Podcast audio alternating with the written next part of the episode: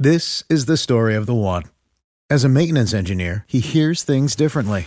To the untrained ear, everything on his shop floor might sound fine, but he can hear gears grinding or a belt slipping. So he steps in to fix the problem at hand before it gets out of hand. And he knows Granger's got the right product he needs to get the job done, which is music to his ears. Call, clickgranger.com, or just stop by. Granger, for the ones who get it done. When you need mealtime inspiration, it's worth shopping Kroger, where you'll find over 30,000 mouthwatering choices that excite your inner foodie. And no matter what tasty choice you make, you'll enjoy our everyday low prices, plus extra ways to save, like digital coupons worth over $600 each week. You can also save up to $1 off per gallon at the pump with fuel points. More savings and more inspiring flavors make shopping Kroger worth it every time. Kroger, fresh for everyone. Fuel restrictions apply. Retrouvez toutes vos émissions en live ou en replay et toute l'info secteur par secteur. L'application BFM Business, tout BFM Business avec vous. BFM Business présente Tech Co, le grand live du numérique avec Sébastien Coinon. Et ravi de vous retrouver en Slack qui reste à la une ce mercredi soir. Slack donc racheté par Salesforce hein, pour euh, euh, pratiquement 28 milliards de dollars en, cash et en actions. On en parlait effectivement depuis euh, quelques jours. L'information du Wall Street Journal donc a été officialisée la nuit dernière. Un deal qui représente maintenant le deuxième plus gros accord donc hein, dans l'industrie du software, le logiciel. D'ailleurs, ce rachat de Red Hat donc par IBM, c'était en 2018 pour 34 milliards juste devant donc à ce deal. Slack, celui de LinkedIn, donc racheté par Microsoft il y a 4 ans de cela en 2016 pour 26 milliards à l'époque. Salesforce, donc qui n'a pas, hein, on le rappelle, comme la force de frappe euh, d'un GAFAM. Euh, ce rachat représente quand même euh, plus de 12% de sa capi boursière. On va y revenir dans 3 minutes hein, avec notre correspondant Mathieu Soulet depuis San Francisco. Camille Riwal, avant cela, est avec nous en studio. Camille, bonsoir. Bonsoir Sébastien. On est ravi de t'entendre ce soir sur les réseaux sociaux et sur Donald Trump, là, qui, encore accroché donc à son siège de la Maison Blanche, tente eh bien, une nouvelle attaque aujourd'hui.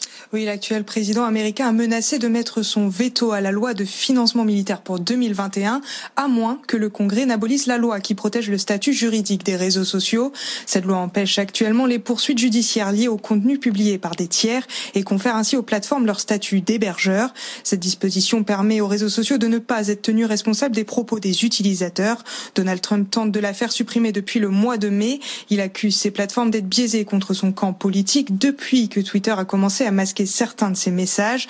Le réseau social a justifié ce choix en mentionnant des infractions à son règlement, comme l'apologie de la violence ou encore la présence de contenus trompeurs. Ouais, c'est le désormais euh, article 230 aux États-Unis euh, ou section 230, euh, donc puisque voilà, ça accorde effectivement, tu l'as bien résumé, la quasi-immunité aux éditeurs, donc aux réseaux sociaux, de sites web contre le contenu publié par des tiers. Apple, on en vient donc à Apple, là, qui dévoile la liste des apps euh, préférées en 2020.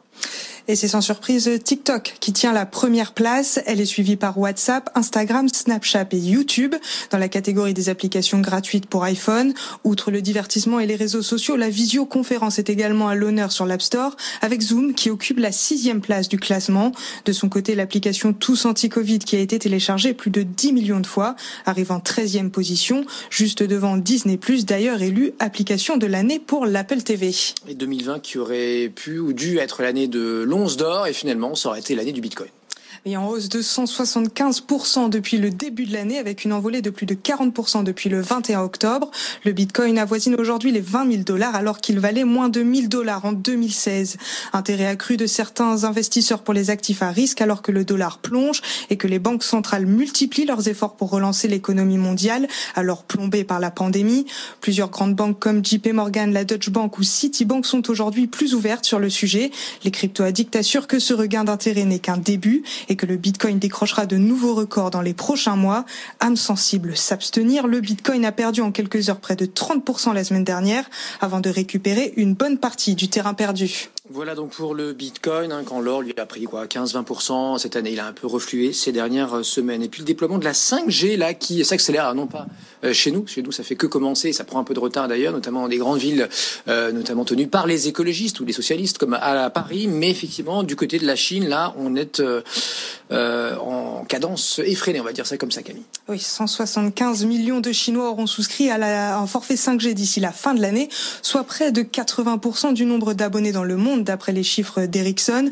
Selon le gouvernement chinois, 700 000 stations 5G ont déjà été installées sur l'ensemble du territoire. C'est plus que dans tous les autres pays réunis. Le nouveau réseau télécom peine en effet à s'imposer sur les marchés occidentaux. En France, par exemple, le premier forfait 5G lancé par Bouygues Télécom lundi n'est pour l'instant disponible que dans 20 villes. Paris attend toujours le résultat de sa consultation citoyenne avant d'autoriser ou non le déploiement du réseau. Allez, on revient comme promis à Slack hein, qui se fait racheter pour euh, un peu plus de 27 milliards par euh, Salesforce, hein, le géant euh, de la relation client, du CRM et du cloud.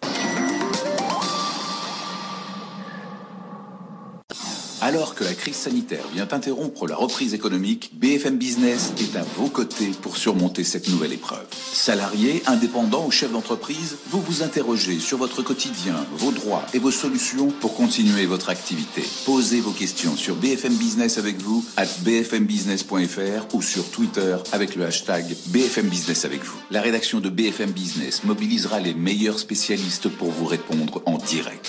BFM Business avec vous, les réponses à vos questions pour surmonter la crise. This is the story of the one. As a maintenance engineer, he hears things differently.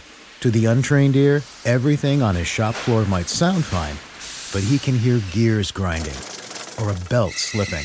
So he steps in to fix the problem at hand before it gets out of hand. And he knows Granger's got the right product he needs to get the job done, which is music to his ears. Call, clickgranger.com, or just stop by. Granger, for the ones who get it done. When you need mealtime inspiration, it's worth shopping Kroger, where you'll find over 30,000 mouthwatering choices that excite your inner foodie. And no matter what tasty choice you make, you'll enjoy our everyday low prices, plus extra ways to save, like digital coupons worth over $600 each week. You can also save up to $1 off per gallon at the pump with fuel points. More savings and more inspiring flavors make shopping Kroger worth it every time. Kroger, fresh for everyone. Fuel restrictions apply.